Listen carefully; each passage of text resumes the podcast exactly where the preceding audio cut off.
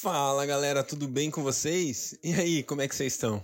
Bora continuar a nossa leitura bíblica em um ano. Mais uma vez, muito obrigado por você estar aqui conosco, por você estar estudando a palavra de Deus. Espero que você esteja sendo edificado, que sua vida esteja sendo transformada pelo poder da palavra de Deus, porque é lindo demais quando nós expomos as nossas vidas à palavra e a palavra de Deus penetra no nosso coração e nós somos transformados por ela.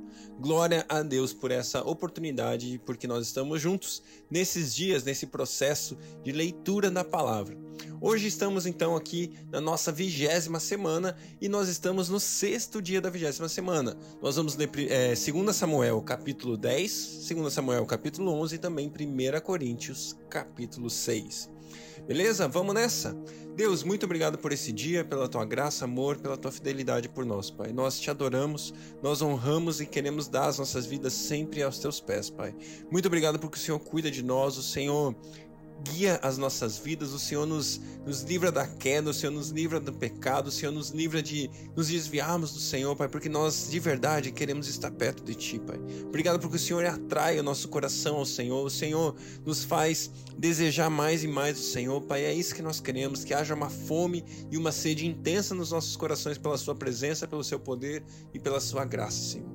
Muito obrigado, Senhor. Seja conosco em nome de Jesus durante essa leitura, que a Sua palavra se revele a nós e traga alimento para as nossas vidas que vai além do pão que a gente come, que seja o alimento da sua palavra, o alimento espiritual que transforma as nossas vidas para sempre. Em nome de Jesus. Amém. Glória a Deus. Vamos lá. 2 Samuel, capítulo 10. Algum tempo depois, o rei dos amonitas morreu, e seu filho Anum foi o seu sucedor, sucessor. Davi pensou: Serei bondoso com Anum, filho de Naás, como seu pai foi bondoso comigo. Então, Davi enviou uma delegação para transmitir a, Naum, a Anum o seu pesar pela morte do pai dele. Mas quando os mensageiros de Davi chegaram à terra dos Amonitas, os líderes amonitas disseram a Anum, seu senhor: Achas que Davi está honrando teu pai ao enviar mensageiros para expressar condolências? Não é nada disso. Davi os enviou como espiões para examinarem a cidade a fim de destruí-la.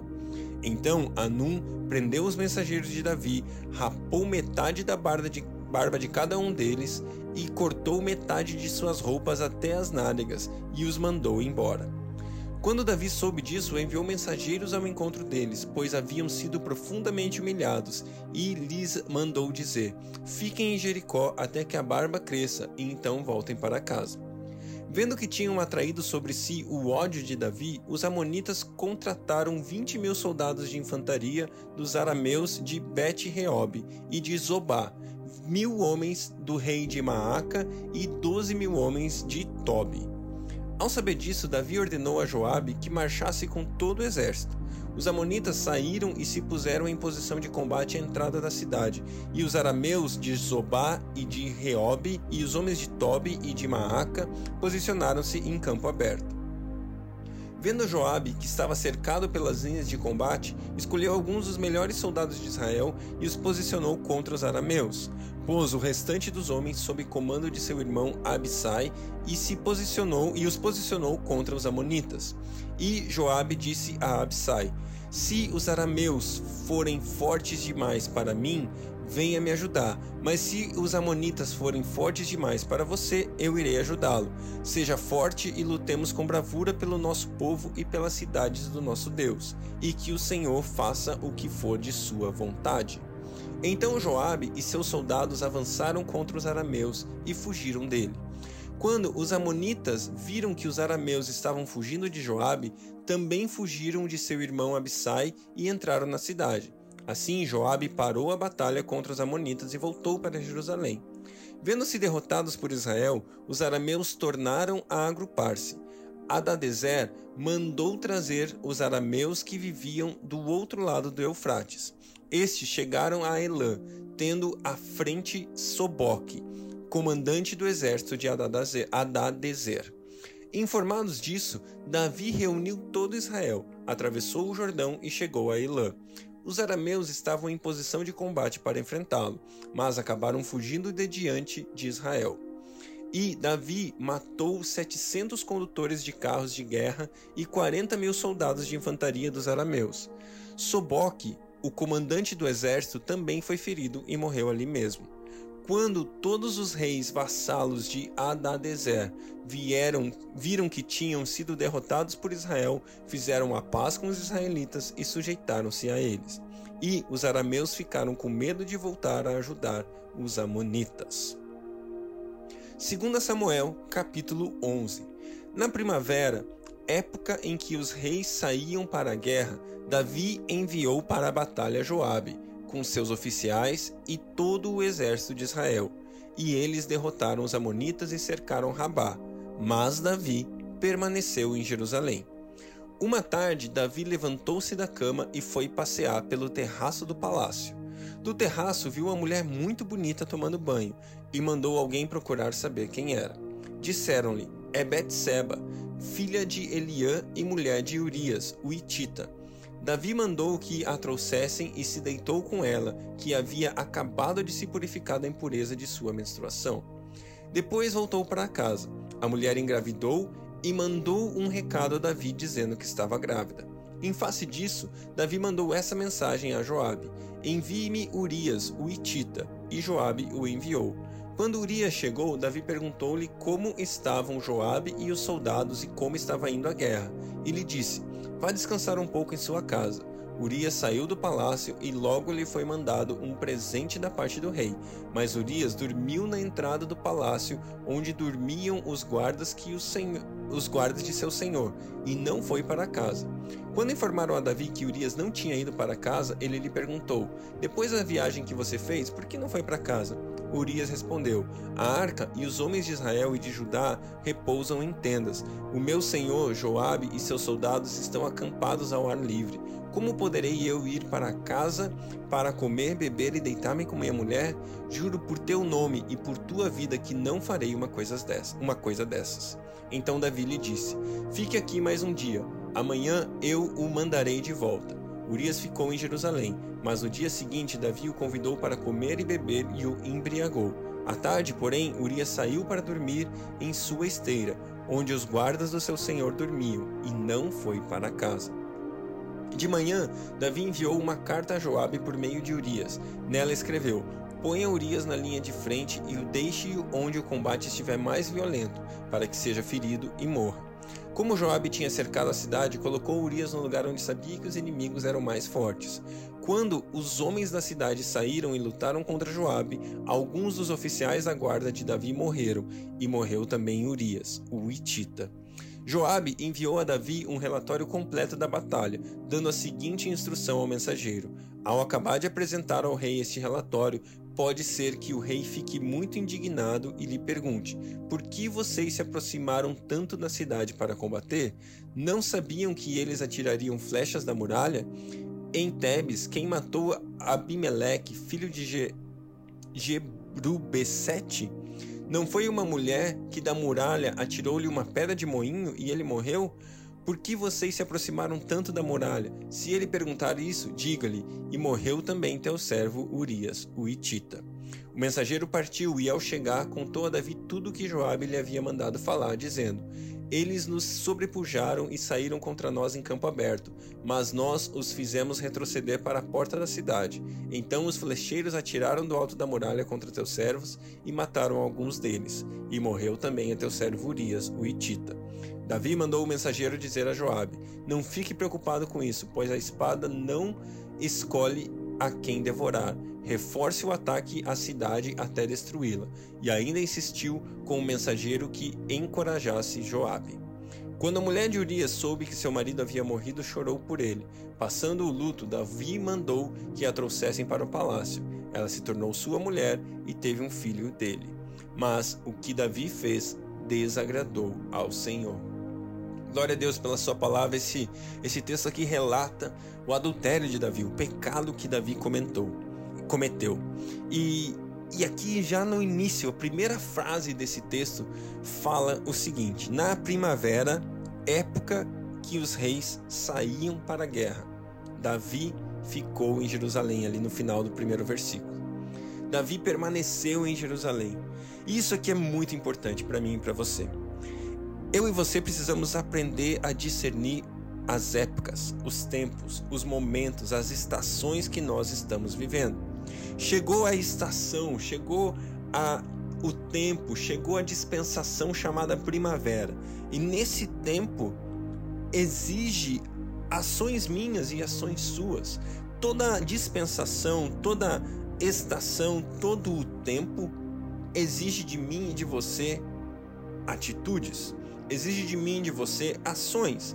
E na época de primavera, os reis deveriam sair para a guerra, deveriam sair para a batalha, deveriam conquistar coisas. Mas aqui a gente vê Davi não prestando atenção nas estações e nos tempos. Davi ignorando o tempo e em vez de fazer aquilo que ele deveria fazer no tempo determinado, ele ficou em Jerusalém. Ele deixou de prestar atenção no mover, na estação, no tempo liberado para tal ação. E por causa disso, porque ele falhou em discernir o tempo, algo terrível aconteceu. Davi se tornou uma pessoa manipuladora e essa manipulação de Davi fez com que ele matasse um homem do seu exército. Ele não só um, né? Porque a gente vê ali que o relato eles foram e os flecheiros atiraram não apenas em Urias, mas vários outros homens morreram por causa de uma falha de Davi. E aí, Davi, a gente sabe a história ali, a gente acabou de ler.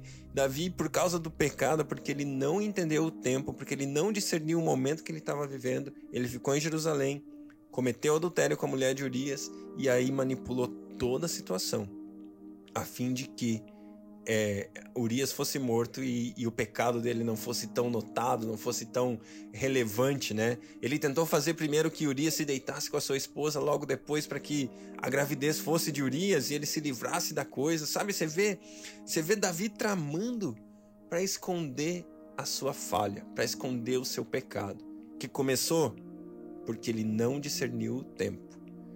Mano, mana, em qual tempo você está hoje? Olhe para sua vida, pergunte para Deus: Deus, qual é a minha estação? Qual é a minha situação? Qual é o meu momento? O que eu devo estar atento hoje? O que eu devo fazer hoje para cumprir as ações necessárias para esse tempo, para esse dia, para o tempo que se chama hoje, para a estação chamada primavera, seja lá qual for a estação que você está vivendo, sabe? Quais são as atitudes e ações que eu e você temos que tomar para cumprir o tempo que estamos vivendo?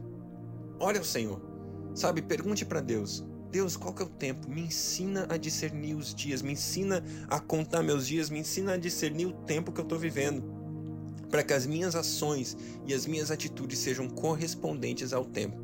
E assim, em vez de cometer pecados, eu conquiste coisas, eu realize a sua obra, eu realize o seu chamado, seja capaz de concluir aquilo que o Senhor me chamou para. Amém? Vamos embora, vamos continuar. 1 Coríntios capítulo 6. Se algum de vocês tem queixa contra outro irmão, como ousa apresentar sua causa para ser julgada pelos ímpios, em vez de levá-la aos santos? Vocês não sabem que os santos hão de julgar o mundo? Se vocês hão de julgar o mundo, acaso não são capazes de julgar as causas de menor importância? Vocês não sabem que haveremos de julgar os anjos? Quanto mais as coisas dessa vida.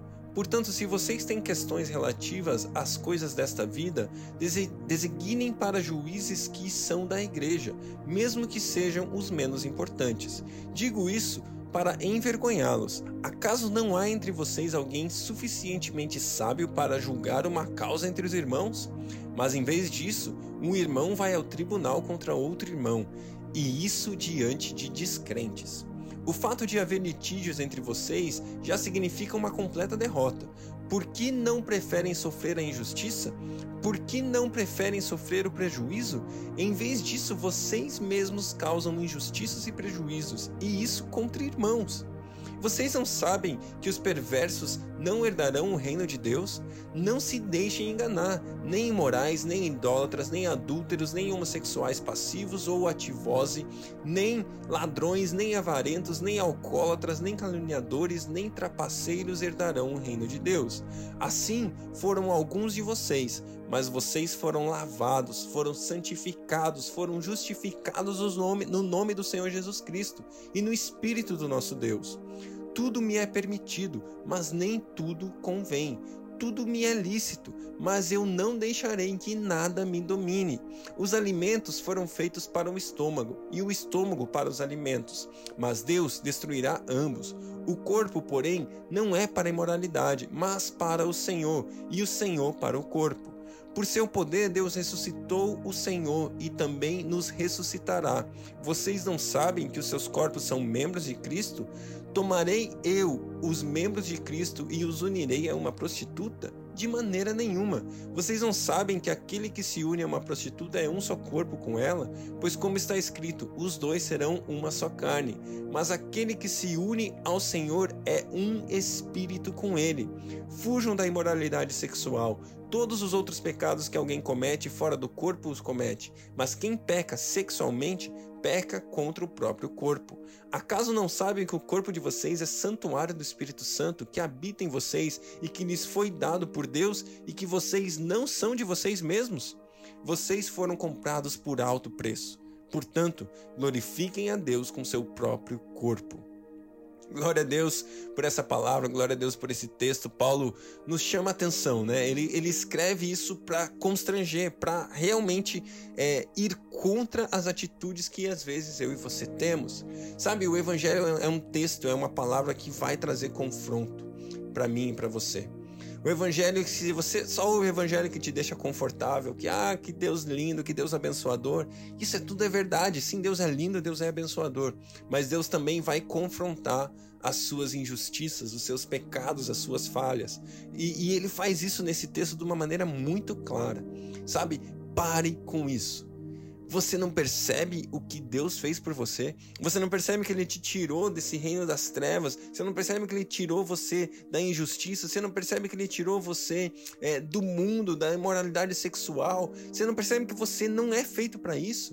Sabe, teu corpo não é feito para essas coisas, teu corpo é feito para glorificar a Deus. E assim eu e você devemos viver. É isso que Paulo está nos dizendo nesse texto. Presta atenção.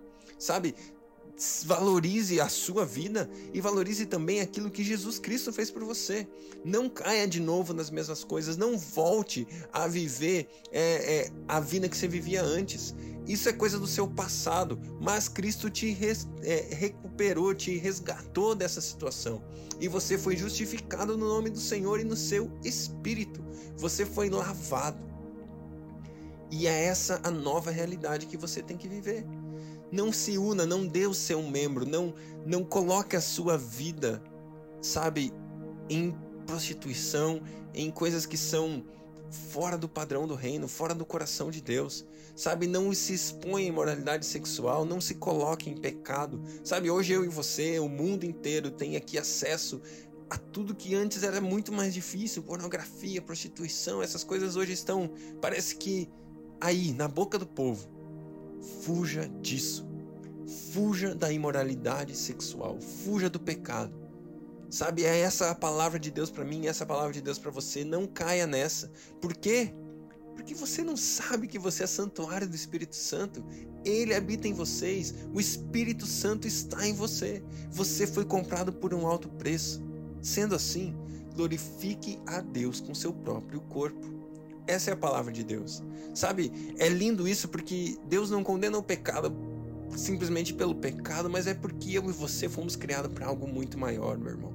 Eu e você fomos chamados para a glória de Deus. Eu e você fomos chamados para expressar Jesus no mundo. Sabe, não faz sentido a gente pegar aquilo que Deus nos chamou, que é expressar a sua glória, e transformar isso em perdição, transformar isso em imoralidade.